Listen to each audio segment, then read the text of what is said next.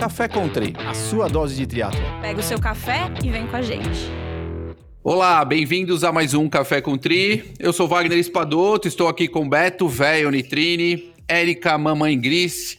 Ah, o, Beto, cadê o Serginho, hein? Ficou com medo do que a gente ia falar hoje, desse assunto um pouquinho polêmico para ele? Fugiu, fugiu. Serginho, Serginho arrumou um compromisso de última hora para não aparecer. Você sabe que eu acho que o Serginho tá ganhando dinheiro e nós não, viu, Beto? Isso eu é um também, problema sério. Isso aí também. Eu já tô querendo dar um jeito aqui de mudar esse esquema aí. Tá, tá, tá puxado pra mim. É. Tá, tá, tá, bem puxado pra mim. Inclusive, eu tô ficando mais velho, né, Beto? Eu tô ficando meio cansado. Eu não sei você. Bom, você já tá muito cansado, né? Nem fala.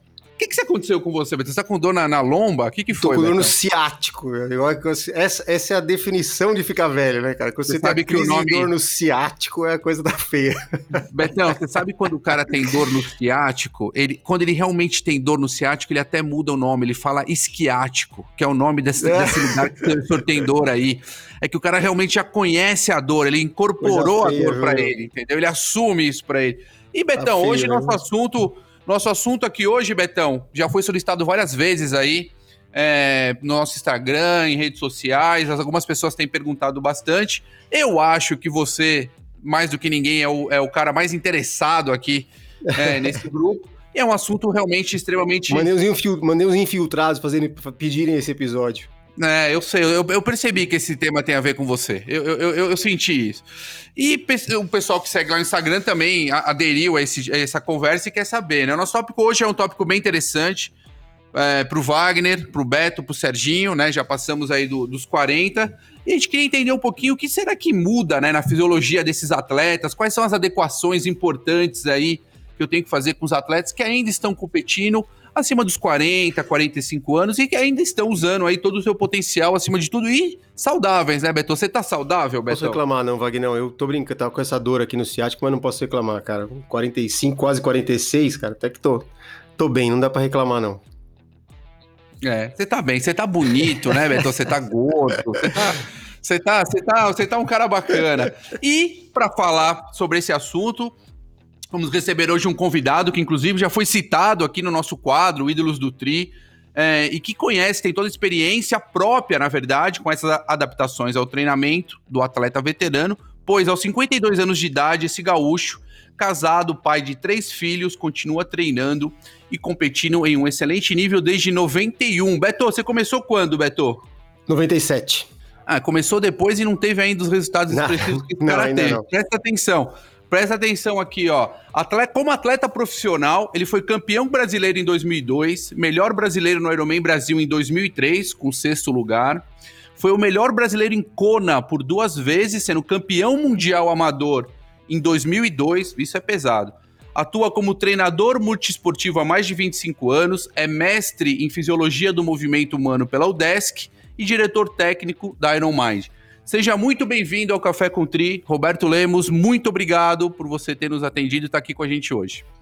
Então, pessoal, obrigado aí pela oportunidade aí de estar aqui. Uh, realmente é um, é, um, é um prazer muito grande estar conversando com pessoas que vivem o esporte, né? Mais do que só uh, gostarem do esporte, mas eles vivem esporte. Então, quando a gente, uh, a gente gosta de alguma coisa, a gente pode dar o próximo passo, que é viver aquilo, né? E, e, aí quando a gente vive aquilo que a gente gosta, a gente se torna pleno, né? E, e, e aí quando a gente consegue conversar é, com pessoas que têm esse mesmo é, gosto, essa mesma vivência, a conversa flui muito boa e ela é sempre muito produtiva para todos, né? Então, é, obrigado aí pela oportunidade, muito legal.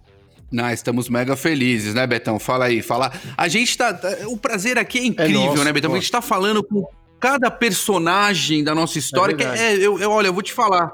Eu fico feliz porque muitos de vocês eu conheço, mas não conheço Exatamente, assim, é. né? Então eu tenho ficado extremamente feliz com esse bate-papo. E eu já vou começar aqui. Vamos, vamos colocar um fogo no parquinho, né, Betão? Uhum.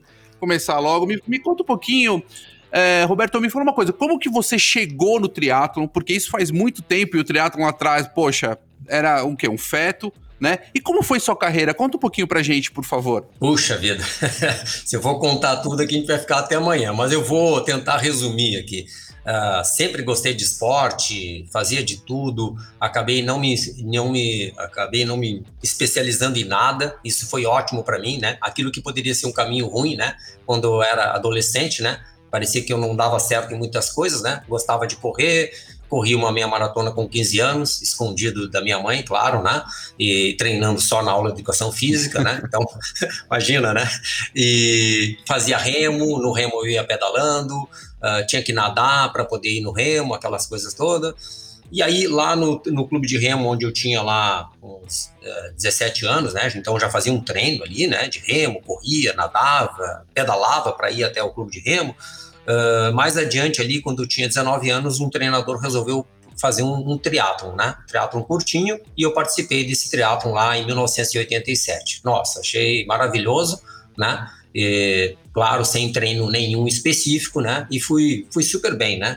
Então eu já tinha esse, esse apreço pela endurance, pelo esporte endurance. Isso, então, eu tinha 19 para 20 anos. Uh, e aí, uh, em seguida, eu entrei na faculdade de educação física, né, né, com 20 anos. E aí, durante a faculdade de educação física, eu fiquei me dedicando à educação física, né. Trabalhava com professor de natação o dia inteiro, o dia inteiro, e fazia faculdade à noite. E, e, o máximo que eu conseguia era nadar na piscina onde eu, onde eu dava aula e, claro, pedalava. nos finais de semana fazia longas pedaladas com a minha Caloi 10, né? Caloi 10 mesmo. Então, quem é mais antigo sabe o que eu estou falando, né? Era o que tinha de melhor no mercado nacional na década final da década de 80 e corria de vez em quando, aquela coisa toda, né? Mas aí em 91 para 92 começou a surgir, começaram a surgir as, as primeiras competições de triatlon lá no estado. E um pouco antes eu vi uma revista, né? Essa revista, inclusive, acho que nem existe mais, mas era uma revista que chamava Bici Sport, era uma revista de ciclismo, né? E nessa revista eu vi uma reportagem sobre o Ironman do Havaí. Nossa, aquilo ali é, foi amor à primeira vista, né? Quando eu bati o olho naquilo ali, naquele, naquela história, naquilo ali, né? Lembre que não tinha internet nessa época, né? E aí, quando eu olhei aquilo, eu disse: não, eu vou fazer isso, eu vou fazer isso, não tem, não tem a menor dúvida. Né? Aquilo foi uma coisa muito certa para mim. Eu estava a milhares de quilômetros disso, né? em termos de, de gerais, né? De, de, até de não só de distância física, mas de saber como chegar lá. E aí foi uma sequência meio que natural, né? Eu me formei em educação física, eu comecei a trabalhar como treinador de natação. Na realidade, a natação foi o esporte onde eu trabalhei mais, né? Trabalhei quase 15 anos ainda em Porto Alegre. E aí é, comecei a praticar triatlo ali por 91, 92. Grêmio Náutico União. Sim, eu treinei muito no Grêmio Náutico União, mas também trabalhei em outros clubes, né? Um clube de tradição, um clube de tradição na natação, principalmente, né? Com uma estrutura excepcional.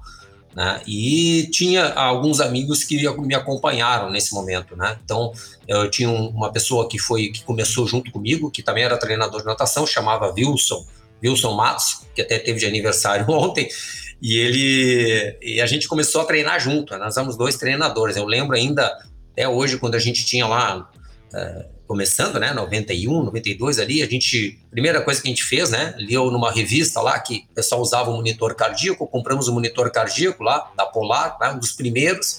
Colocamos aquilo e sempre para correr, né? A gente corria nas competições de natação nos intervalos, né? E, e até os, os, os, outros treinadores tiravam sarro da nossa cara lá, oh, o que, que o pessoal tá correndo ali com aquele sutiã ali e tal, aquela coisa toda, né? Então a gente foi evoluindo, foi treinando junto, se ajudando, né? Comecei a, a gente começou a competir mais, eu comecei a competir mais em 92 mesmo, né? Aquatron, Duathlon, enfim, né? Fiz um, um, um meio Iron lá em Porto Alegre, e aí fui evoluindo, fui campeão estadual, me, me, acabei me dando bem assim na, no, no triatlo, né, em termos de, de, de, resultados, né. Não era um atleta muito rápido, né, então não era um cara muito veloz, mas eu era um cara muito regular nas três modalidades, né. E, e obviamente era um cara, sempre fui muito dedicado aos treinos, sempre gostei do treino constante, regular, né. É, a gente naquela época tinha atletas muito bons lá no, no estado, né? O Fernando de Fenteller, que, era um, que é um atleta que se destacou muito no início, e depois vieram outros, inclusive Eduardo Kleino Bing, enfim, né? É, José Miguel Dora, Daniel Viste, atletas que se destacavam realmente, né?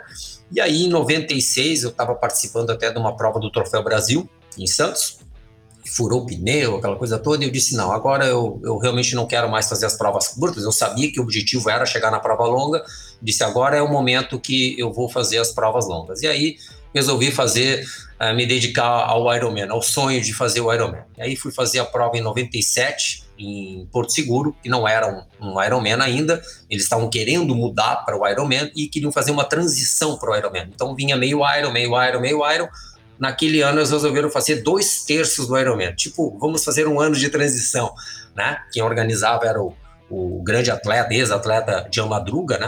E aí ele resolveu fazer essa modificação. Eu fui fazer a prova, né? E para minha surpresa, né? Não tanto surpresa, né? Mas assim, é, para minha felicidade, eu consegui a vaga para Kona, né? Em 97. Então, o meu primeiro Ironman já foi em Kona. Não fiz um Ironman no Brasil.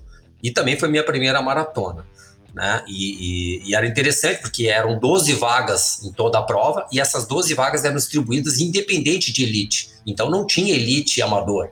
Né? Eram só por categorias de idade. A minha categoria de idade na época já era, era 25 a 29, então eu estava disputando vaga com o Leandro Macedo, né? com o Michel Bogli, com aquele pessoal que já tinha um, um treino bom, já era um pessoal que. Uh, Galindes fez a prova, estava na minha categoria. Então eu pensei assim, poxa, a chance de eu conseguir vaga aqui é muito difícil, né? Mas eu consegui. Fui bem na prova, né? E aí encarei, fui para Kona, daí lá em Kona foi espetacular, também fiz uma, fiz uma boa prova, fui evoluindo. Aí em 98, né, até te corrigindo ali, porque foi em 98, foi o segundo ano que eu fui para Kona, porque daí eu teve o Ironman Brasil, o primeiro Ironman Brasil oficial valendo vaga para Kona foi em 98, em Porto Seguro. E aí, nesse Ironman, eu consegui a vaga novamente, fui para Kona e foi o ano que eu fui campeão na minha, no meu age group. Então, eu já tinha passado para 30, 34. E aí foi quando eu ganhei lá a categoria, né? Então, bem legal, foi uma prova muito interessante. A partir dali, eu comecei a, a me destacar um pouco mais na, na, nas provas de Ironman. É, consegui aí acessar e competir durante uns dois ou três anos na elite, né? Como atleta de elite, né? Mas o meu objetivo não era esse, não era viver do triatlo, nunca foi esse, né? Eu vivia o triatlo e não vivia do triatlo, né? Então, até tive uh, patrocínios, né? Apoios bons, como da Pão de Açúcar, que eram um maiores incentivadores do triatlo na, na, na, nessa época, né? E, e até até hoje incentiva o esporte, mas naquela época foi muito marcante e teve um papel muito importante dentro do desenvolvimento do, do, esporte, né? Então, quem viveu essa época sabe disso, né? Porque eu estou falando, né? Pão de Açúcar Clube e tudo mais, né? Tudo que eles fizeram aí pelo esporte. E eu aproveitei isso, essa oportunidade, né? Competi alguns anos na elite, né? Depois, um ano, um ano que eu fui muito bem em Kona também foi 2000, que eu fui 28 no geral, Aí eu já estava competindo na elite, né? Não fui no amador, mas enfim, eh, aproveitei ao máximo, né? Justamente um pouco depois dos 2000 ali, 2002, eu resolvi me mudar de Porto Alegre para Florianópolis, né? É, onde eu vim fazer o meu mestrado e acabei morando em Florianópolis até hoje, né? E, e concluí o meu mestrado e abri assessoria esportiva. E aí realizei um outro segundo sonho que eu tinha, que era realmente trabalhar com treinamento de triatlo. Né? Então eu já dava treino para alguns triatletas, mas ainda era treinador de natação lá em Porto Alegre, mas aí quando eu vim para Florianópolis foi quando eu realmente comecei a trabalhar como treinador de triatlo, que era o que eu realmente queria, né? E é, fiz o meu mestrado e aí a coisa continuou indo, eu acabei me tornando apenas um atleta amador.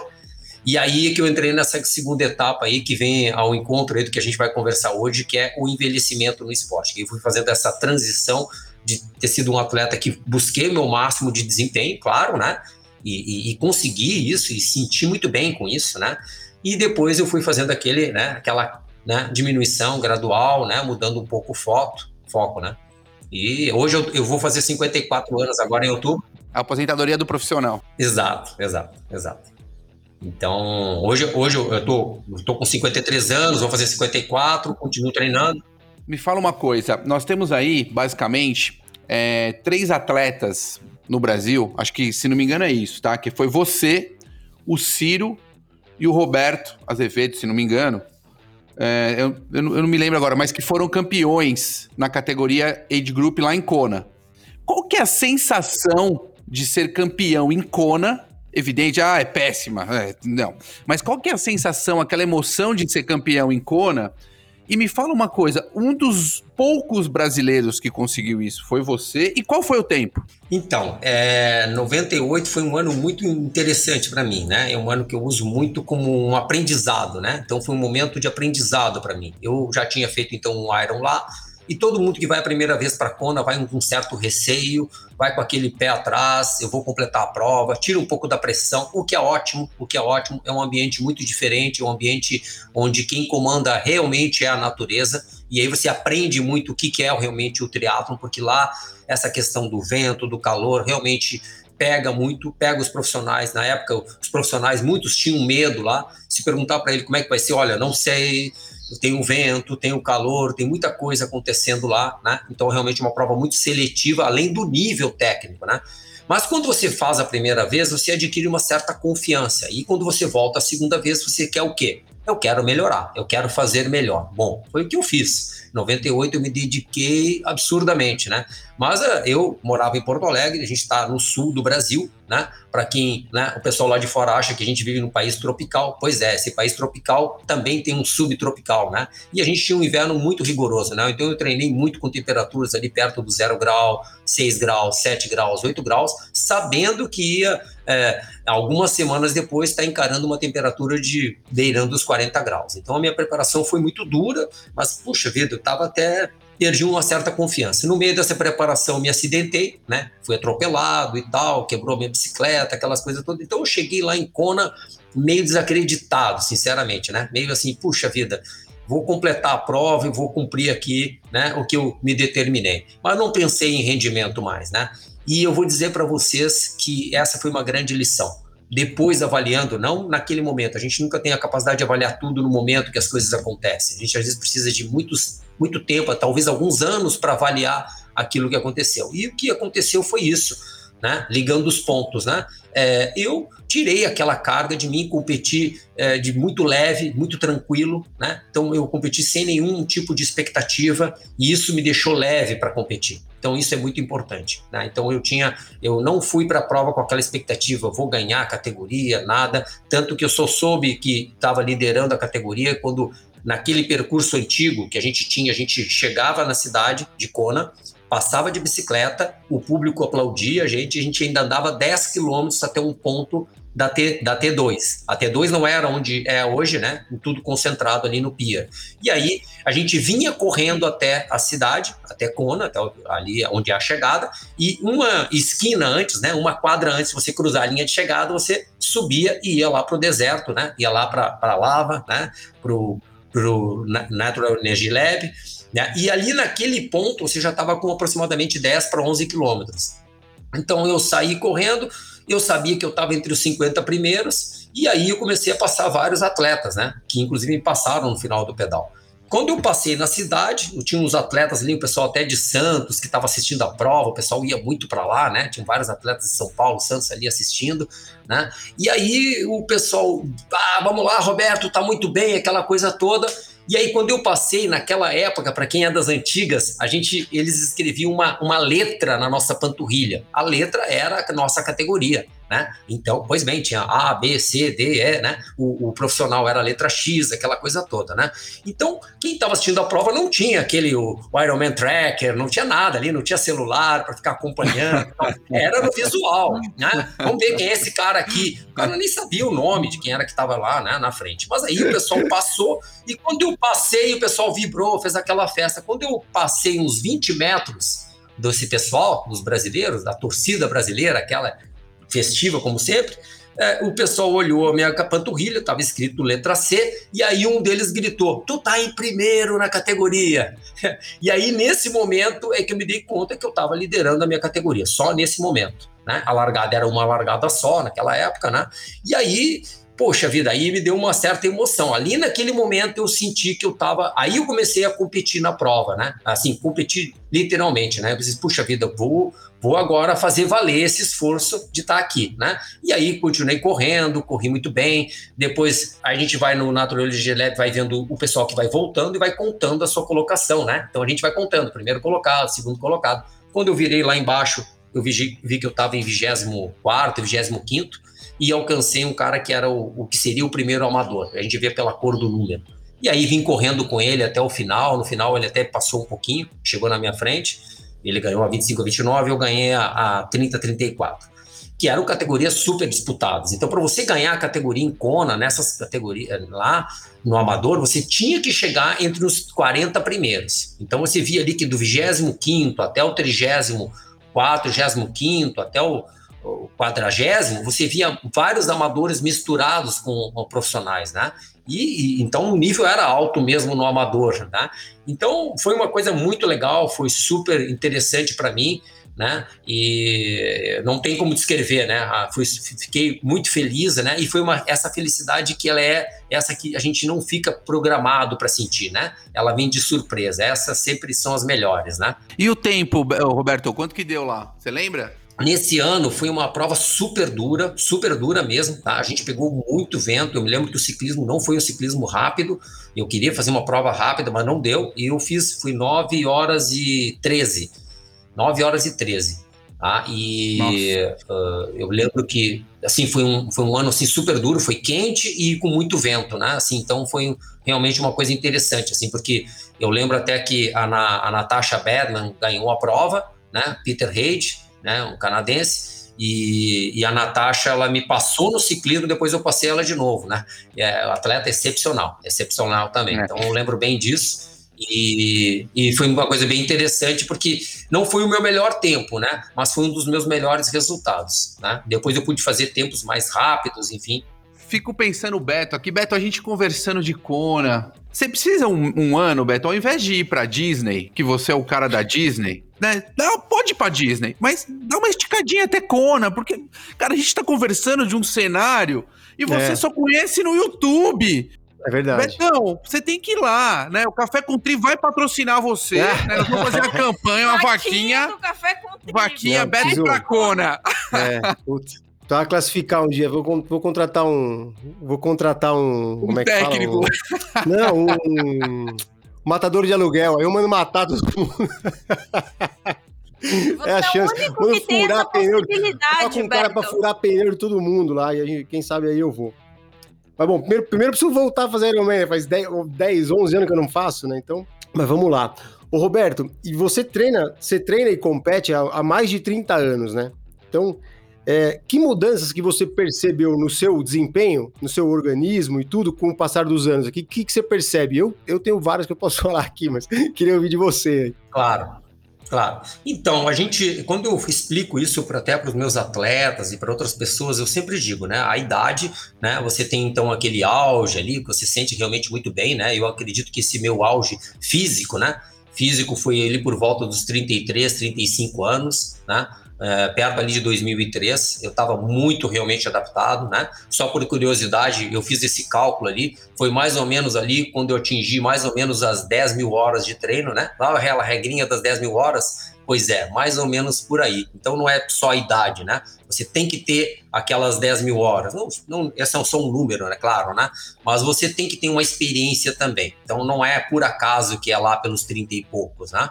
Uh, então atingi esse ápice físico, né? Logo em seguida eu tive que diminuir, então eu tive que me adaptar. A primeira regra básica é você, primeiro, antes de você pensar em diminuir por causa da idade, você ter uma condição mental para que você vai enfrentar. Né? E a condição mental principal é, primeiro, se abraçar com a, aquela, digamos assim, a, você tem que ter uma certa capacidade, né, de se sentir humilde, né? Então você tem que ter uma certa humildade. Você tem que sentir que você vai diminuir o seu ritmo, que você vai ser menos competitivo, mas você vai continuar participando. Né? Então eu tive isso, né? Isso foi muito tranquilo para mim. Eu fiz essa transição, né? Então um ano eu estava competindo na elite, no outro eu estava competindo em provas de campeonato estadual, campeonato catarinense, enfim, e sem problemas nenhum, né? Sem amargura, sem tristeza. Então isso foi a primeira etapa. Eu diminuí o treino, né? E quando você diminui o treino, né? O treino faz muita diferença, né? Então você aí tem duas, dois fatores. Você tem a idade né, puxando a curvinha para baixo lá, e você tem um treino também. Porém, eu sempre mantive um bom treino, né? Eu sempre fiz uma boa manutenção de treino. E aí você entra numa outra discussão que é como você vai atenuar essa curva. Então, existe essa curva? Existe essa curva, mas ela por muitos anos foi muito mal interpretada por todos os profissionais, até cientistas, né? Por quê? Porque ela era uma curva considerando a média, né? Ah, a média das pessoas, a média da população, e não é bem assim. Você tem que analisar o comportamento. Então, você consegue sim atenuar essa curva à medida que você continua treinando e adquirindo hábitos mais saudáveis né? E aí uma outra conversa. Mas eu senti sim essa diminuição. Uh, uma das coisas principais que eu senti é a recuperação pós-treino, tá? então a recuperação um pouco mais lenta, é, a capacidade de gerenciar essa, essa, essa recuperação com treinos extremos, né? Extremos que eu digo são ou muito longos ou muito intensos. Então, realmente é ali que você sente, né? Aquele treino basal você meio que leva numa boa pelo hábito e pelo lastro fisiológico. Mas quando você considera treinos extremos, né, treinos muito longos, treinos muito intensos, você consegue observar que essa recuperação é um pouco mais lenta. Ok, isso foi o que eu, primeira coisa que eu fui observando ao longo desses anos, passando ali dos 40, depois dos 45 a 49, agora eu já estou quase que saindo, ano que vem eu já estou na 55 a 59, né? Então eu já já passei, já estou terminando a minha 50, 54, já estou indo para 55, 59. Então, cada bloquinho desses, apesar de ser muito redondo, né? 50, 54, 40, 40, né? ele, ele tem uma curvinha assim que você vai percebendo, né? E essa percepção, ela é muito suave para quem continua treinando, né? E isso corrobora com vários dados que a gente tem hoje, né, de estudos, né? Então, não é uma coisa assim que a gente possa dizer que marcou aqui em tal momento, né? Mas eu, eu acredito que sim, a gente pode é, atenuar essa curva, né? Então seria isso, né? Eu, eu senti mais é a recuperação, tá? Esse seria o ponto chave, né? E você acha que existe uma idade ideal para pro triatlon? Ou essa idade ela varia de acordo com a duração e a distância da prova? Sei lá, é, a prova longa, depois até qual idade, a prova curta?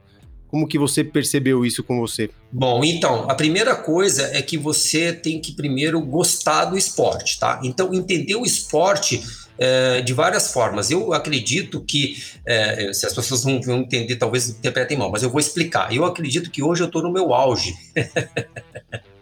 E hoje eu estou no meu auge. Mas como assim? Como é que pode? Não, não tá. Tu falou da curva aí? Como é que é essa curva aí? Pois então, é, o nosso auge ele diz respeito a vários fatores, né? Você não pode analisar só o fator físico, só o fator fisiológico, só o VO2, só potência muscular. Não é só isso, né? Tem muita coisa envolvida, né? É, um fator mental, fator é, dentro do fator mental ainda tem uma subdivisão que é você pensar na questão é, de inteligência mesmo, a parte emocional, a parte de onde você consegue ter essa, essa, esse feeling do esforço, esse feeling do, do esporte, né? a conectividade, né? Então, como se você conecta com as pessoas, tudo isso pode melhorar dentro do esporte. Então, você pode piorar algumas coisas, você compensa com outras, né? E aí você consegue, às vezes, fazer um meio termo. Então, não tem esse, esse, esse mínimo nem esse máximo, né? Uma das coisas importantes, né, sobre o treinamento, sobre participação em provas, é você primeiro não ter conceitos muito rígidos com relação ao esporte. Por exemplo, eu queria fazer Ironman, é né, uma prova extrema, né? Mas eu fiz muito tempo sprint triathlon, fiz muito tempo é, olímpico, né? Porque era o que tinha, né? É o que estava na mão. Eu não tinha Ironman naquela época, não tinha o 70.3, nem existia o circuito 70.3. Então, como não estava na minha mão, eu fazia aquilo que tinha na mão, né? E aí e vem a outra história. Por que que Ironman é melhor? Não é melhor, né? Então, você tem que entender primeiro o conceito. Eu, se eu completar um Ironman esse ano, eu não vou estar mais bem condicionado do que se eu faço uma prova de olímpico ou de sprint triathlon bem feita. Né? Eu não sou melhor condicionado, é só um condicionamento específico. Né? O que se viu ao, ao longo dessa história do triatlo, aqui no início, claro, as provas de sprint olímpico eram mais populares, ok? E, e ao meu ver, o, o, eu não digo como um erro, né? O pequeno desvio ocorreu no triatlo eu, essa é a minha visão, tá? Então, vocês podem discordar e eu, eu, eu acho legal que discordem. É, quando foi liberado o vácuo?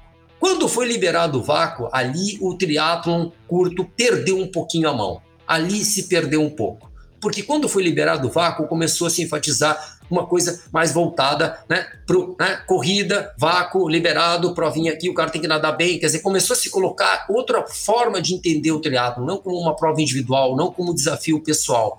E aí isso fez com que as provas longas ficassem mais populares, né? Outra coisa que aconteceu, as provas longas ofereceram uma entrega melhor de evento. Né? Então, os eventos eram melhores, os eventos eram mais organizados, né? E isso fez com que muitas pessoas entendessem como a prova longa melhor. Né? Não, como assim melhor? Né? Eu fiz o Internacional de Santos de 1996, que era uma prova com 800 atletas. Eu competi do lado do Mark Allen. Mike Peake competiu na prova, uma prova contra o relógio, uma prova clássica. Você pedalava 20 quilômetros na Vinhancheta e voltava 20 quilômetros, corria 10. Então, aquela prova ali tinha uma entrega muito acima da média. Eram quase 900 atletas fazendo a prova. E, nossa, aquilo ali, é, se, o atleta se bastava com aquilo, né? Então, era um, era um condicionamento muito bom. Você tinha que treinar as três modalidades muito bem equilibradas, né?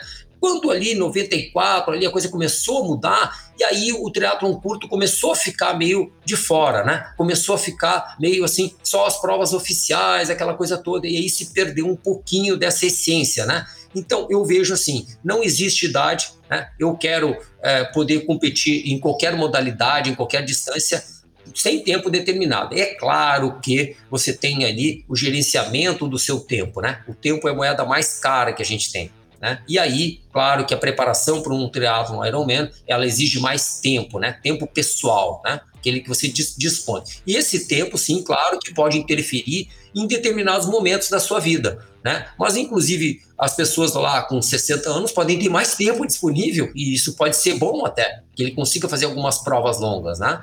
Mas isso não quer dizer que tem o ideal, né? É, o nosso corpo, nossa fisiologia, ela não entende o que, que é um sprint triathlon, o que, que é um Ironman. A gente entende de tempo treinando, tempo fazendo atividade física. O nosso corpo entende de tempo, não de distância, né? Então ele não sabe essas distâncias, isso aí não, não, não, não interessa para o nosso corpo.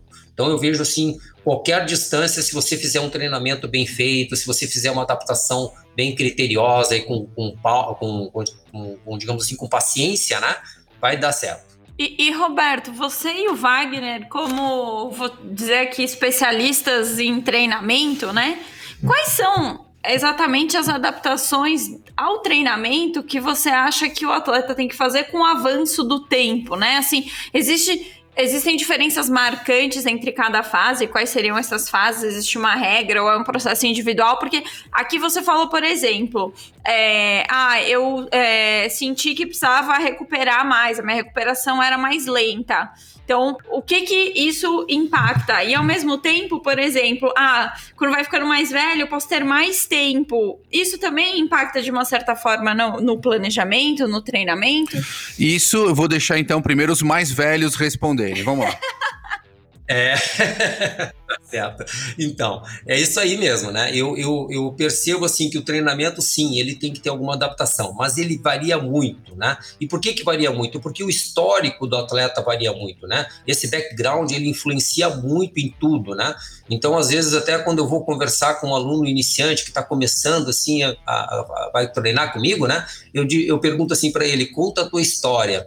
Daí ele começa assim: ah, eu, eu, eu já competi. Não, não, não, tu não entendeu. Conta a tua história conta a tua história, conta lá como que foi a tua infância, tu pedalou, tu nadou, tu brincou, tu corria, tu jogava bola, porque tudo isso faz diferença, né? E aí, uma vez uma repórter me perguntou lá, logo quando eu voltei de Kona, ela foi lá na piscina onde eu dava aula, assim, Roberto, é, quando que você começou a fazer triatlo? E eu nem lembrava, né? Porque naquele momento, sei lá, eu tava tão imbuído em fazer as coisas que eu não lembrava, eu não ficava olhando pro passado, né? Quando a gente tem 30 anos, a gente não pensa nisso, né? E aí eu disse assim para ela, desde que eu nasci. Desde que eu nasci. Foi sincero aquilo que eu falei. Eu falei para ela. Por quê? Porque quando eu aprendi a andar de bicicleta lá, quando eu tinha 5, 6 anos, eu aprendi, eu comecei a treinar triatlon. Quando eu fui na piscina mergulhar e brincar, eu comecei a fazer triatlon. Quando eu corria naturalmente atrás de uma bola, eu também estava treinando para o triatlo. Então não tem, tudo faz diferença. E aí, como eu disse, tudo faz diferença. Quando você tem lá 40 anos, vai fazer diferença se você já tem essa prática constante lá desde os 18, 20 anos. Se você não, você foi sedentário até os 40.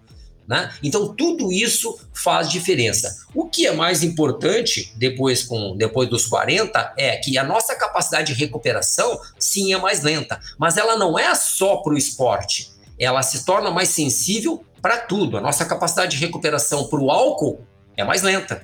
Então, se eu lá com 20 anos eu bebia uma garrafa de vinho e tudo bem no outro dia, né? Com 40, 45 não é bem assim, né? Eu tenho que tomar uma taça, né?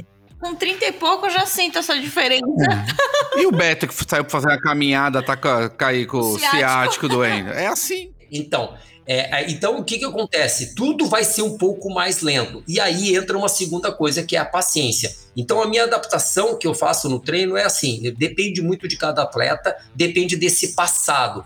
A única regra clássica do, do treinamento, o, o, claro que o Wagner deve seguir muito isso, é assim: é, as variações abruptas é que são o problema. Né? Então, as variações muito grandes, muito aqueles rompantes de energia que um atleta com 20 anos pode ter, né, de fazer uma periodização super rápida, né? Então, de repente, ele tá lá paradão, não tá fazendo nada, daqui a pouco ele vai lá e, e coloca 15 horas de treino por semana e tudo bem, e tudo bem.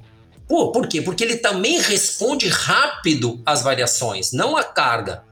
Esse mesmo atleta com 40 anos pode treinar as mesmas 15 horas. A diferença é que se ele ficou parado três meses, não vai ter a mesma resposta que quando ele tinha 20 anos. Então a nossa resposta à variação é grande. O cara que treina constante, que tem consistência, consistência é isso, né? Ele tem uma certa regularidade, ele não para nunca, ele está sempre estimulando ali e tal. O que que acontece? Ele pode aguentar essas 15 horas, ele pode aguentar até 20 horas. O problema então não é as 20 horas, o problema é a variação. Então o cuidado com a variação é muito maior do que a carga de treino em si. Né? Então, essa variação tem que ser muito mais bem é, estudada. Né? Então, aquela coisa que antigamente o pessoal fazia, vai lá e faz uma prova. O Wagner deve ter conhecido muito isso. O atleta vai lá, faz um Ironman e depois, um mês, ele não faz nada. Né? Ele diz assim: vou descansar. Como se descansar fosse não fazer nada. Mas como assim não fazer nada? Puxa vida, faz uma atividade leve, vai passear de bicicleta, vai andar de mountain bike, vai lá na piscina fazer um relaxamento. Então, assim, e, e, e isso, o que, que acontece? Isso implica muito no treinamento depois. Se esse atleta tem 20 anos, a gente não quer dizer que tudo bem, mas a gente sabe que não vai repercutir muito na, na, na no, no, futuro dele. Agora, se esse atleta tem 40, 45 anos e faz, tem esse comportamento abrupto, né? A gente sabe que não vai ser bem assim. E aí as coisas podem depois ser complicadas lá adiante. É, eu vou, eu vou, eu vou resumir aqui, né? O que o Robertão falou aí, ó. Pessoal, primeira coisa, idade né? Uma coisa é ter 20 anos, um treino para um atleta de 20 anos, outra coisa é ter um atleta para um cara de 45, 50 anos, e aí entra o outro aspecto que é o sexo, né? Que é o gênero. Enfim, vamos discutir isso depois. Até uma pergunta, né? É. Depois entra passado esportivo. Um rico passado esportivo, pobre passado esportivo, nunca fez atividade, tem um gigante acervo motor, e aí eu tenho um desenvolvimento maior ou menor. Tem um ponto muito interessante que eu gosto também, aí eu, eu, eu acho que tudo que o Roberto falou eu concordo, é, mas tem um ponto muito interessante que eu gosto de observar, que são as constantes de treinamento. Então, as constantes de treinamento está relacionado o quanto esse atleta consegue absorver de treino, qual o tempo que esse treino fica no organismo do atleta, qual é a fadiga que esse treino ou repercussão no organismo desse atleta, né, dura em termos de dias, né, que são as constantes K1, K2, aquilo lá, T1, T2. Esse tipo de coisa, uma vez que você consegue detectar para determinado atleta, fica um pouco mais simples de você ajustar os modelos em termos de volumes e intensidades, né? Não vou nem falar de carga, aqui só vou pôr volume e intensidade para ficar mais simples para eles. E isso é muito interessante, porque no médio e longo prazo, tudo que o Roberto falou cai nessas constantes, que é a idade, tempo de treino e principalmente o tempo de recuperação. Quando você determina essas constantes, você consegue mais ou menos determinar o impacto de cada sessão ou de blocos de treino é, no organismo desse atleta. E com isso você consegue entender que a recuperação de um cara de 50 anos é muito mais lenta, né? Guardada aí as devidas proporções, mais ou menos, e isso é extremamente individual, como você falou, em cima do que esse cara fez ou não. Né? Então, é, eu acho que basicamente é isso, viu, Eriquinha? E, e daí eu, eu, fiquei com uma, uma, dúvida de leiga, né? Obviamente. É, vamos supor, você vai, vai chegando, vai avançando na idade. Os seus limiares não serão os mesmos de quando você era mais novo. Então, assim, eu entendo que teoricamente você vai ficando um pouquinho mais devagar. Um pouquinho ali, supondo que você continuou treinando, né? Que você não fez pausas abruptas, naturalmente você vai ali declinando um pouquinho. Isso significa que. Tô sentindo uma maldade aqui no, do meu lado, Betão, na história do vai ficando devagar, vai declinando. Eu não tô entendendo para onde tá indo essa conversa. Eu vou ficar quieto aqui. Aqui a gente teve uma pausa abrupta, entendeu? E que nunca mais retornou. Mas deixa eu voltar à minha pergunta. Então, assim, o meu limiar, ele vai. Eu vou ficando ali um pouquinho mais devagar, vou ficando um pouquinho mais devagar. Vamos supor que eu sempre quero competir num Ironman. Isso vai significar que eu, que eu preciso fazer mais horas de, de, de treino para conseguir completar a distância do Ironman? Porque, então, aí falando um pouco de. A gente estava falando de tempo, né? Se o corpo entende tempo, se eu vou ficando mais lerda, então quer dizer que eu vou demorar mais tempo para fazer a prova, então, portanto, eu preciso de mais horas de treino? Pois é, então, isso seria uma lógica, tá? Mas eu tô sempre muito aberto a essas coisas é, paradoxais, tá? Uma delas é essa questão dos limiares, tá? Eu sempre acompanhei muito essa questão dos limiares, fiz testes de VO2, fiz teste de lactato lá naquela minha época, lá com 30 e poucos anos, e sempre usei, né, um monitor cardíaco, né? Mesmo depois do advento aí da, dessa explosão dos GPS ali, a partir de 2000 e pouco ali, onde todo mundo começou a usar muito a referência do pace, que é uma carga de trabalho, mecânico, né, e não de, de esforço, né? Então você não está medindo o esforço pelo pace, você está vendo a, o resultado do esforço, né? E depois com os medidores de potência, eu trabalho muito com medidor de potência, adoro trabalhar com medidor de potência, já trabalho há mais de 10 anos, consigo trabalhar muito bem com os atletas com isso, junto com a frequência cardíaca, ok. E aí eu pude observar muito esses números, né? É, inclusive comparar com os meus números de quando eu treinava muito tempo, né? Eu, eu cheguei a treinar uma média de 30 horas por semana, né? Se a gente fosse colocar isso em termos de ATL, ele em TSS, né? Ia ser assim perto dos 200, né? Então, só para ter uma ideia, comparando o que eu já sabia mais ou menos o que eu estava fazendo na época, né? Então era uma carga de volume muito alta. Eu treinava realmente, eu era muito responsivo a baixa intensidade, né? Eu sempre fui um atleta responsivo a baixa intensidade, ou seja, eu conseguia andar bem, rápido, treinando sempre numa intensidade mais baixa. Isso não é igual para todos os atletas, veja bem, não é uma fórmula, né? Mas eu sempre fui muito responsivo a baixa intensidade, trabalhar com frequência cardíaca controlada, muito pouco intensidade alta, né? Então, tudo bem. À medida que eu fui avançando, teve um período ali da minha fase de transição 40 e poucos anos, que eu, eu, eu ajustei um pouco, eu trabalhei um pouco mais intensamente e, depois, e é, diminuí o tempo de treino, né? Então eu passei a treinar 10 horas por semana por muitos anos, né? Agora eu evoluí um pouco. Esses limiares que a gente acha que mudam, eles mudam, mas eles não mudam por completo, né? Interessante é que a minha corrida, por exemplo, numericamente, né, e não em termos de VO2, o meu VO2, claro que diminuiu, né, é, numericamente ela é igual. O pace e a frequência cardíaca que eu corria lá no meu ritmo moderado quando eu tinha 30 e poucos anos é o mesmo hoje, numericamente. Tá? Então, claro que o meu limiar mudou, mas o meu limiar de carga de trabalho, de performance, né? Mas os meus limiares de esforço ali, de frequência cardíaca, eles estão muito parecidos ainda, né? E a minha potência, ela também caiu muito pouco nos últimos anos, né? Nos últimos seis, sete anos. Eu tenho arquivos de 10 anos atrás de potência. Né? Então eu observei que ela caiu bem pouquinho e ela caiu até por uma adaptação minha, né? Então eu não trabalhei muito em intensidade alta, sempre focado em fazer provas. O meu objetivo de treino hoje é estar sempre pronto para fazer um 70.3. Então esse é o meu objetivo de treino. Eu estou sempre pronto. Se tu disser assim para mim, semana que vem tem o 70.3, eu faço. Né? Ah, daqui a 10 semanas tem um, eu faço. Eu estou sempre pronto, eu estou sempre com esse condicionamento basal. E para mim, tudo bem né? É, se tiver que fazer uma prova mais curta. Mas o que eu queria te dizer com relação a isso, é, prioritariamente, que você comparou, que eu tenho que treinar mais volume, não. Quando você avança na idade, você tem que ter avançar também mentalmente, intelectualmente. E como que é avançar intelectualmente? É você prestar mais atenção em alguns detalhes que você não prestava atenção antes. Por exemplo, você tem que prestar mais atenção no seu sono, você tem que prestar muito mais atenção na sua alimentação, muito, muito. Você tem que ser muito criterioso com a alimentação, né? E aí realmente você tem que ir além daquela, daquele conhecimento geral, você tem que aprofundar um pouco isso, você tem que ter realmente cuidado maior com a sua saúde geral, com o controle do estresse. Né? Então são alguns detalhes que a gente ouve assim, parece assim, aquela fala meio repetida, né? Cuidar do sono, cuidar da alimentação, parece meio que um jargão, mas na realidade, sim, à medida que avança a idade, você tem que focar mais nisso. Se você focar mais nisso, você consegue chegar nesse meio termo. E hoje o meu treinamento, eu posso dizer com certeza, ele é muito mais inteligente do que ele era há 20 anos atrás. E tudo bem, é isso que se espera, né, com a experiência. Eu consigo treinar hoje de forma mais inteligente do que eu treinava há 20 anos atrás. Roberto, é, eu vou, vou, um pouco, vou falar um pouco, um pouco de mim aqui também. Eu, eu sou bem, bem constante com o meu treinamento aí, tenho esse mesmo pensamento que você. Tá sempre pronto para fazer um, um meio Ironman. Acho que se a gente tiver nessa, nessa base, tá sempre bom. E o que eu percebo, assim, hoje, com eu tenho 45, né? É, assim, eu percebo que eu tenho muita dificuldade de fazer o que eu fazia, por exemplo, fazer um tiro de 400 metros, tiro de 800, tiro de 1000. É muito mais difícil manter nessas, nesses treinos o que eu fazia quando eu tinha 25, 30 anos.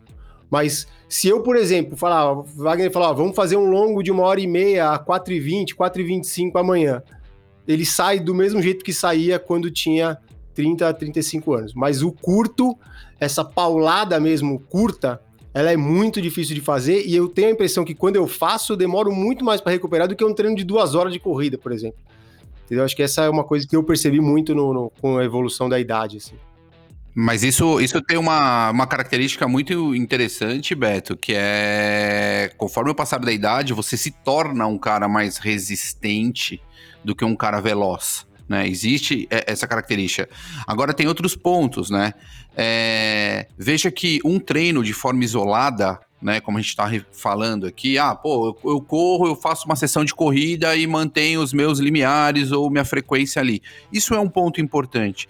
Quando você coloca isso no triatlon, ou seja, nada pedala e corre, talvez essas repercussões em termos de pace, né, em manutenção de natação com determinado estímulo com a frequência, pedal com determinado potência ou estímulo frequência e corrida, a fadiga residual com os mesmos índices que você vai carregar para frente com a idade, às vezes ela é maior, ela repercute muito maior para você sustentar tudo isso. Então, isso é, é, é, um, é, um, ponto muito, muito interessante, né, Erika, de, de se observar muitas vezes. O que, que você acha? Não, eu, eu concordo. E, e, assim, na percepção de vocês, algum esporte sofre mais com os efeitos do tempo? Tipo, eu imagino que seja a corrida, né? A natação deve ser o que você menos perde, por ser mais técnico, não? É, depende. Eu nunca tive. Como que eu vou perder? Eu, na minha natação, ela, ela nunca foi. Você imagina como perder? Exato, exato. Eu acho que a Érica está com o pensamento certo. A corrida ela tem que ser um pouquinho mais cuidadosa, né? Porque você não pode comparar uh, o volume de treino de, uma, de um treino de bike, né? Então a gente consegue dizer assim, puxa vida, sobe na bicicleta e fica três horas em cima da bicicleta. Você não precisa ter quase base nenhuma. Sobe na bike e fica três horas em cima da bike em cima da bicicleta. Agora pega uma pessoa que está meio descondicionada, mas que já teve condicionamento e diz assim, ó, vai lá e corre uma hora e meia, assim, bem devagar. Não, é bem assim. Né? Então a gente sabe que a corrida tem essa sobrecarga mecânica maior e a gente tem que considerar isso. Uh, eu adotei algumas estratégias uh, para isso, né? Então eu sempre procurei enfatizar sempre meus treinos de intensidade maior na bike, coisa que eu não fazia antes né? Eu botava mais intensidade no meu treino na corrida, eu conseguia acessar o VO2, eu conseguia acessar treinos de limiar, treinos de tempo treino muito facilmente com a corrida. Hoje eu faço isso na, na bike. E, e a corrida? Quando que você faz isso? Muito de vez em quando. Eu faço isso de forma muito pontual, né? Então eu, eu seguro muito meus treinos de intensidade na corrida. E eu resolvi me testar. A verdade é essa, né? Então eu já a gente vê sempre, sempre essas duas correntes, né? Você pode trabalhar muito só com baixa intensidade, você pode trabalhar sempre mesclando alta intensidade, né? E eu resolvi fazer um teste há uns dois anos atrás e ficar treinando a corrida sem intensidade nenhuma, só rodando, né? Fazendo ali aquele treino ali que o Beto faz, ali aquela rodagem confortável dentro da zona aeróbia, né? Entrando de vez em quando ali num tempo training naturalmente, sem estruturar, sem estruturar, né, Beto? Não aquela coisa que eu vou dizer, ah, hoje eu vou treinar aqui, vou fazer tiro, não, só deixando rodar, mas sempre no conforto, né? Fiz isso durante um ano e aí, para minha surpresa, Sem controlar os meus muito... tempos de corrida sem controlar muito ah, dados, né? Percepção de esforço. Hoje vai isso, ser um treino de uma hora e meia isso, leve. Claro. Uma hora e meia leve e corre. Isso aí. Não, não. Isso. Mas aí, de vez em quando, assim, eu senti que, sim, estou fazendo uma rodagem lá de 18 quilômetros, vamos supor essa aí que tu tá fazendo, mas nos últimos 3 quilômetros eu senti assim, nossa, hoje eu tô com uma mecânica boa, hoje eu tô me sentindo muito bem, e eu entrava numa zona de limiar nos últimos 3 quilômetros, por exemplo. Ok, não foi um tiro, eu sempre né, dava uma beliscada ali na mecânica, né, do coisa. Mas fazia isso, e resolvi fazer isso durante um ano. Para minha surpresa, os meus tempos de corrida nas provas melhoraram. Né? E eu pude acessar tempos muito bons e que não estavam presentes na corrida. Olha só que legal. Não estavam presentes. Não tinha nada a ver com o pace da minha corrida. Se você olhava lá o pace da prova, eu corri lá uma prova que tinha que correr 15 quilômetros e eu corri os últimos 10 quilômetros a, a 3,42, 3,43 o quilômetro. Uma prova de 15, né? Um triatlon, né? E aí, é, se tu fosse olhar os últimos 5, 4 meses antes dessa prova, não tinha nenhum uma corrida com esse pace, nenhuma corrida, ou seja, a nossa velocidade ela fica lá guardada. Claro que deve pensar, ah, mas o cara não treina limiar? Não, claro, eu treinava na bike, né, com uma segurança muito maior, treinava um pouco na natação, né, também com uma segurança maior. Então, é, o treinamento, à medida que você avança a idade, ele tem que ser um pouco mais inteligente guardando essas características. Né? Eu sei que se eu forçar na corrida, nesse esforço mecânico maior, não vai ser legal, eu vou demorar muito para recuperar. Então, eu sei como dosar esse treino de tal forma que eu levo ele com muito mais constância. Então, eu ganho pela regularidade. Né? Então, assim, se você for um cara persistente e regular, você vai ganhar por esse quesito e não por aquele, aquela periodização, periodização muito abrupta, né? De fazer intensidade, aquela coisa toda. Né? E isso já é, corrobora com o que a gente já sabia, né? Sempre participar de provas é legal. Eu sempre me inscrevo em provas curtas e participo. Acho que isso já é um, um, uma coisa legal também para quem vai envelhecendo. É, é a minha recomendação, né? Roberto e Wagner, essa aqui vai para os dois também. Você acha que existe uma, uma idade até onde o atleta evolui? Sei lá, dá para evoluir na performance até tal idade. Depois, a evolução é só conseguir manter o que ele já fez um dia, assim. Sei lá, sei lá. O cara tem o, dependendo de quando ele iniciou, se ele iniciou muito tarde, se ele iniciou mais cedo, aquilo que a gente estava falando, né, de histórico esportivo, de vida pregressa tal, se o cara vai evoluir até depois dos 30 ou até os 30, ou existe uma data limite para buscar evolução? Sim, eu acho que assim, em termos de, de performance máxima, se você conseguir conciliar no triatlo, né, as duas coisas, um tempo de treino, né, que é aquilo que eu falei lá das 10 mil horas, não é bem 10 mil horas, mas alguns anos de treino e experiência, né, eh, de lastro fisiológico, junto com a idade, você conseguir essa combinação, né? Porque você tem que ter as duas coisas junto, né? O tempo do treino e a idade, né? Conseguindo uma combinação muito boa e a combinação técnica, que é a combinação de você ter o padrão técnico da natação, né? Que não, se o cara não, não sabia nadar, tem tudo isso, né? Então, se você combinar essas, essas duas variáveis, é, você ali por, por volta dos 30, 35 anos, eu acho que você tem condições de atingir o seu ápice né, em termos físicos, né, é, considerando que você fez tudo certo. Porém, a gente não observa que essas combinações elas são só quase que uma utopia para nós, né? As pessoas têm histórias muito diferentes. Então eu vejo muitos atletas atingindo picos depois dos 40, normalmente, né, a gente tem exemplos aí, treinador, aquele treinador aí de São Paulo aí, Belarmino, o cara atingindo o pico dele provavelmente depois dos 40. Não que ele não tivesse condições de ter feito isso antes, mas ele não fez, né? Ele não fez porque ele não treinou antes, né? Então essa essa desconexão do que ele fez antes com a idade mas você é, o pico dele realmente está acontecendo depois dos 40, né? Então a gente vê muitos outros atletas, vários exemplos, né, de atletas atingindo performances muito muito boas, né? E um, uma coisa muito importante é essa questão de você estar tá também preparado mentalmente. E aí eu vou dizer uma coisa, né? Só quem tem a idade é que consegue falar isso, né? Então eu posso falar, o Wagner já está conseguindo falar ali, o Beto já tem assim essa condição. Essa condição a gente pode ouvir falar, mas a gente acha que está muito longe. Mas quando a gente atinge uma determinada idade, a gente sabe que a gente muda muito mentalmente. Né? Então a nossa capacidade mental ela melhora muito Né? Então, a nossa capacidade de enxergar as coisas com um olho clínico, a gente consegue observar as coisas de uma forma muito diferente, de uma forma muito mais equilibrada. Esse, esse equilíbrio mental, ele define muito porque hoje a minha, maior dificuldade com os atletas não é definir os limiares deles, não é definir os números, os parâmetros fisiológicos, é definir esse processo mental. Então, que a gente vê hoje, muitas pessoas com ansiedade, muitas pessoas com aquele, aquele ímpeto uh, que não está bem trabalhado, as pessoas não conseguem controlar essas variáveis do seu dia a dia, né? as pessoas ficam nervosas, as pessoas. Isso é muito mais importante, muitas vezes, para a maioria dos atletas amadores do que esses parâmetros fisiológicos. Mas eu dou atenção para os parâmetros fisiológicos, mas a gente observa que o resultado ele só vem quando você tem essa maturidade mental e emocional. Então isso influencia muito o resultado. E por isso que tem atletas que conseguem atingir os melhores resultados depois dos 40, porque eles têm essa maturidade. Né? E aí, claro que a gente tem essa, essa combinação boa né, para a maioria das pessoas. Né? Então, eu, eu, eu acredito que hoje eu estou no meu, no meu auge.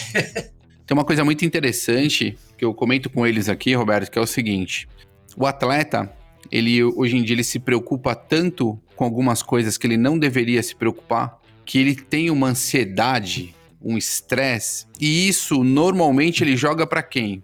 Pro coach, né?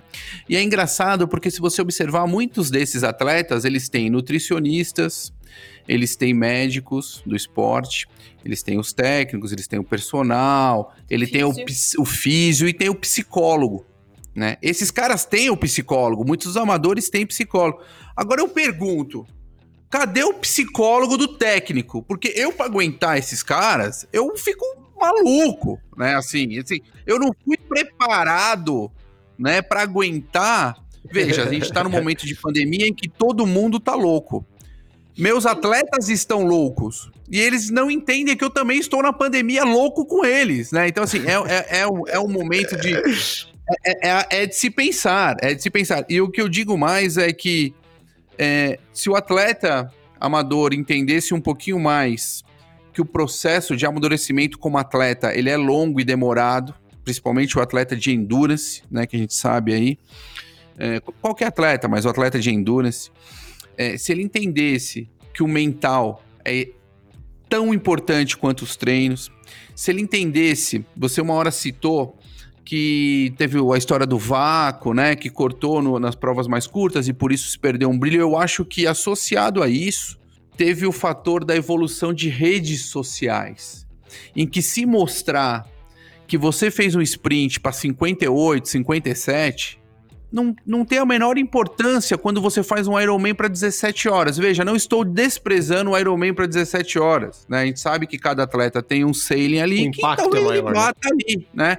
Agora, o impacto que tem na sua rede social, o impacto que tem ali no seu meio ambiente, em termos do seu trabalho, fala, nossa, eu fiz um Ironman. Cara, mas o que, que é um Ironman? né? para um Ironman, é. né? Eu fiz um Ironman. O que, que, que é um Ironman? Ah, vou nadar não sei quantos quilômetros, vou pedalar e vou correr. Nossa, meu, você faz Iron Man, que faz. Então é uma coisa tão incrível e as pessoas não entendem. Eu acho que isso é um dos fatores que tem deixado as pessoas malucas. Porque muitas vezes você vê um tempinho bonito, né? É, no seu Instagram, o que, que você pensa? Porra, como é que eu faço para fazer isso? Aí você vê esse mesmo tempinho bonito com corpo, você fala, porra, como é que eu chego nesse corpo? E aí, quando você realmente entende um pouco mais e cria uma certa maturidade, você vê que, olha, tem coisas que não fazem o menor sentido. Então, assim, realmente, o psicológico, o mental, ele tem um, um, um fator tão grande, e principalmente você, viu, Beto? Acreditar em você.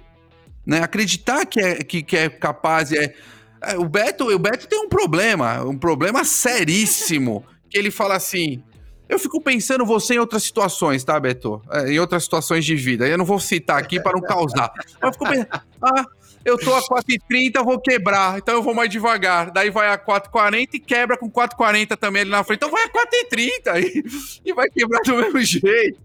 Aquela coisa toda. A Pô, cabeça mas... não ajuda. Mas vai ajudar, vai ajudar. Ah, vai, tá ficando mais velho. Eu acho que com 55, é. 60, é, você vai então, adquirir esse é padrão. Veja, é veja o Robertão, veja o Robertão aí que tá bichão já. Você quer falar, Roberto? Desculpa. Não, não, eu acho que é isso mesmo que ele falou. Eu concordo plenamente aí com o Wagner falou. A gente, é, o meu entendimento é sobre isso é perfeito. É, e só para colocar assim uma, uma coisa que me chamou muita atenção, eu tinha então em torno de 30, 30 anos ali, em 96, né? Tinha 29 anos, fui para Santos e assisti uma palestra, né? Na verdade, foi um workshop com o Mafetone, né? E é um cara que me influenciou muito, né? Mas o que ele me influenciou é por ele ser o treinador do Mark Allen, por ele ser o cara que treinava o Mike Pig, vários atletas campeões. E quando, eu, quando eu, ele, ele falou, ele não parecia nada com aqueles treinadores tradicionais, né? Um cara muito holístico, né? Então ele destoava muito da, da galera, né? Ele não era aquele treinador tradicional, faz assim, faz assado. Ele dizia, vai com calma, pense, tá? Né? Essa cabeça mais holística, né? E hoje eu não era assim, claro, né? Eu fui seguindo todo aquele caminho mais tecnicista, mais buscando os números, mais buscando as coisas, porque é a vontade, era isso, né?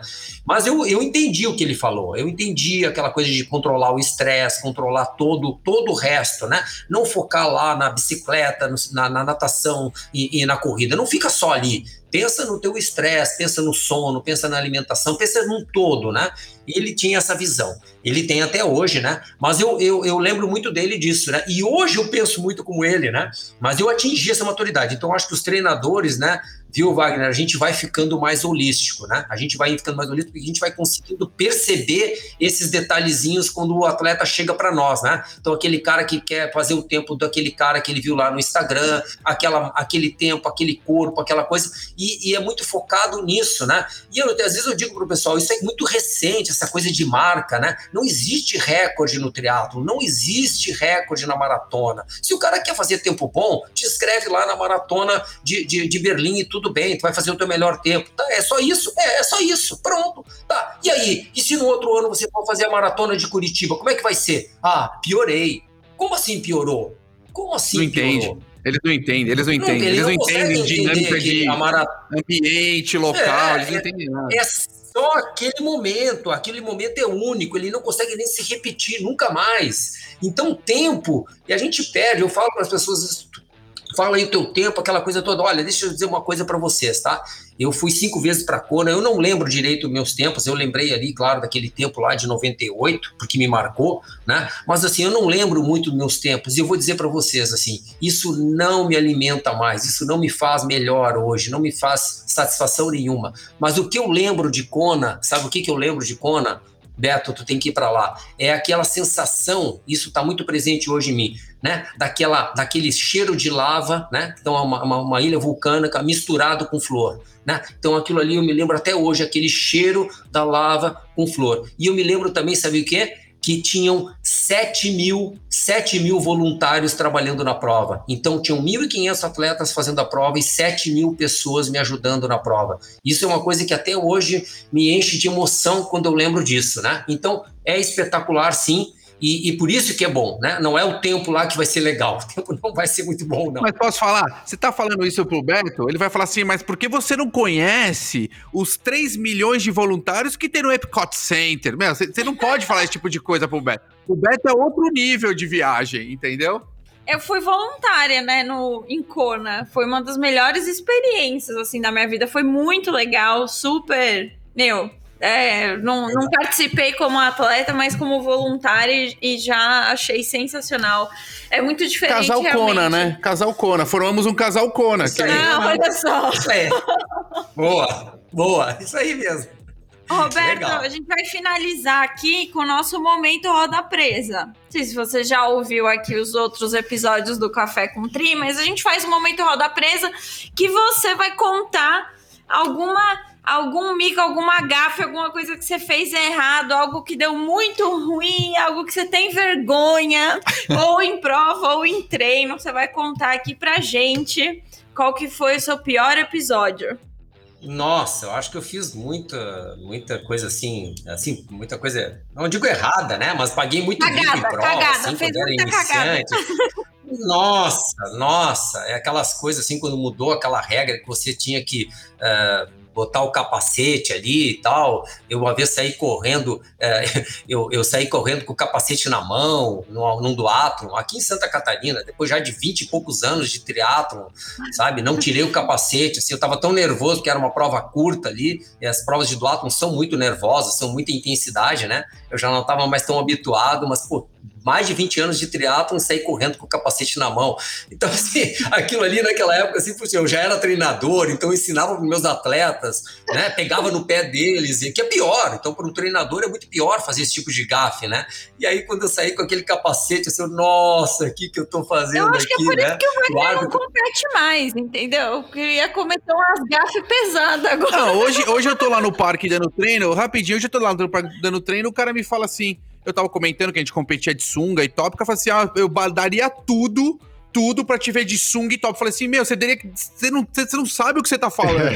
Como assim? Você quer que eu ponha uma sunga e um top hoje? Meu, você não vai querer ver isso, não é possível, entendeu? É, é bizarro. Roberto, e outra, outra coisa que a gente. Outro quadro que a gente tem aqui, do qual você já foi, já fez parte, inclusive, é o nosso Ídolos do Tri.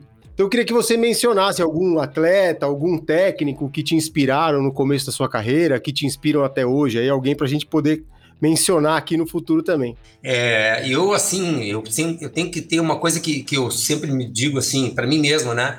Que me faz feliz dentro do esporte, né? É você viver o presente, viver cada momento, cada dia, né? Então hoje uh, eu sou muito grato né, a tudo isso, né? Então hoje eu saí para correr, dei o treino, saí para correr lá os meus 18 quilômetros de sunga, né? Eu corro de sunga ainda, né? E eu moro na Sim. praia só por causa disso, porque eu corro de sunga no inverno, no verão, qualquer momento. E, e, porque isso me faz bem, não tem nada a ver com ser raiz, porque eu usava, que não sei, não, só porque eu me sinto melhor correndo de sunga. E tudo bem, não tô nem aí com o que os outros acham. Também participo das provas de sunga porque é melhor para mim, mas não sou contra quem não usa. Também, entendeu? Né? Quantos anos você É, só hábito, só hábito. É, e tudo bem, eu acho mais confortável, né? Mas se daqui um momento eu achar mais confortável de outro jeito, mas enfim, uma das coisas é ser grato, né? E pensando nisso, eu tenho que lembrar assim o que que Aonde que eu devo mais, tá? Então, assim, muitas pessoas me ajudaram, muitas pessoas. Às vezes as pessoas me ajudaram e nem sabem que me ajudaram, né? Então, quando eu fui para Kona, que eu vi todo aquele pessoal, que eu conhecia a Madonna Buder lá, aquela freira, né? Aquela pessoa iluminada, aquilo me ajudou, tudo, todas as pessoas me ajudaram. Todas as pessoas fazem diferença na gente. Mas teve uma pessoa em especial que foi, assim, o meu ídolo como pessoa, como treinador e como atleta, né? O nome dele é Wilson Matos, tá? Ele ele é um treinador lá de Porto Alegre, ele foi tricampeão brasileiro de marcha atlética, né? É um cara da Endurance, um cara que fazia marcha atlética de 50 quilômetros, né? Quase chegou a ter índice olímpico. Então, um cara excepcional, treinador de natação, junto comigo, me ensinou a ser treinador, me ensinou a fazer periodização, me ensinou que a periodização tem que ser feita a lápis. Literalmente, a gente fazia periodização a lápis numa, numa folha quadriculada. Então ele me ensinou tudo, né? E a gente treinou junto por muito tempo. Quando eu tive que ir para o triatlon, para a Kona, eu pedi para ele planilha, né? E isso é uma das coisas que eu acredito. O treinador, ele não é muito bom para se treinar. Hoje eu me treino, mas eu sei que eu, se eu quisesse minha performance máxima, eu teria que ter um treinador também, mesmo sendo eu um treinador. Então aqui, ele me treinava aqui, e me ajudava. Aqui. Exato. Pra show, Kona, é isso aqui. aí. É, tamo junto, ó. É isso aí. Claro. Mas perfeitamente. Perfeitamente, é isso mesmo. E assim, esse cara me inspirou muito e me inspira muito pela atitude dele, né? Então, esse cara me ensinou basicamente sobre resiliência, ele me ensinou sobre essa atitude forte que a gente tem que ter e esse perfil que a gente tem que ter como atleta e como treinador, né? Você confiar naquilo que você realmente acredita, né? acredita, né? E levar isso para os atletas, né? E não ser, ser simplesmente você uh, fazer aquilo como está andando ali, a, né? O bom já, ah, todo mundo está pensando disso, nas redes sociais todo mundo fala desse jeito, e aí eu tenho que falar desse jeito. Não, ele me ensinou que você tem que ter, assim, uma atitude, né? Perseverante, mas uma atitude sua, né? Você tem que ser sincero com as pessoas, não tem medo de ser sincero. E esse cara então me inspira muito. Ele foi para Kona, né? Ele, ele era um atleta que fazia, fez triatlon, fez as provas, conseguiu vaga. Ele não era um cara que nadava muito bem, porque ele era do atletismo, claro, mas ele conseguiu sim a vaga lá, foi na 40 e 44, fez muito bem a prova. né? então ele, ele continuou fazendo, ainda pratica esporte, né? hoje já está ali é, beirando ali 60 anos, né? tem mais de 60 anos, né? já está na 60, 64, mas é um cara excepcional, é um cara que ajudou muita gente, muitos atletas e muitos treinadores, inclusive. Muito bom. Pô, pessoal, eu, eu, perdi aqui o comecinho da nossa conversa, mas eu gostei muito aqui de, do, do pedaço que eu participei, pelo menos depois eu ouço o, o começo. Eu gostei que foi, foi um mix de Conor Reports com, com bate-papo, né, Beto? É, foi bem legal, foi uma, uma aula. E eu queria pedir aos nossos ouvintes para seguirem a gente lá no Café com Tri, para vocês ficarem por dentro quando a gente manda perguntinhas. A gente vai gravar logo mais um, um programinha de perguntas e respostas, então vocês fiquem lá de olho. Fiquem de olho, sigam a gente, sigam, sigam a gente lá no, no Spotify também. Dê um amor pro nosso podcast. É, apoiem a gente. E Roberto, queria agradecer demais a sua participação, acho que a gente vai ter que te trazer de novo para falar de alguns outros tópicos. O que, que, você acha? Eu acho, inclusive, quando for a Floripa, vou me hospedar na casa do Roberto, né? O Iron Man, vou tomar um café lá. Você vai correr de sunga? É de cair os buteados do bolso, guri. É, é uma coisa louca. Eu não vou entender, mas aqui eu, eu, eu, sei, a gente tá conversando aqui. muito galera, bom. muito, claro. muito, muito obrigado. Um grande abraço e até mais, galera. Valeu! Valeu! Valeu. Café Country, a sua dose de triatlo. Pega o seu café e vem com a gente.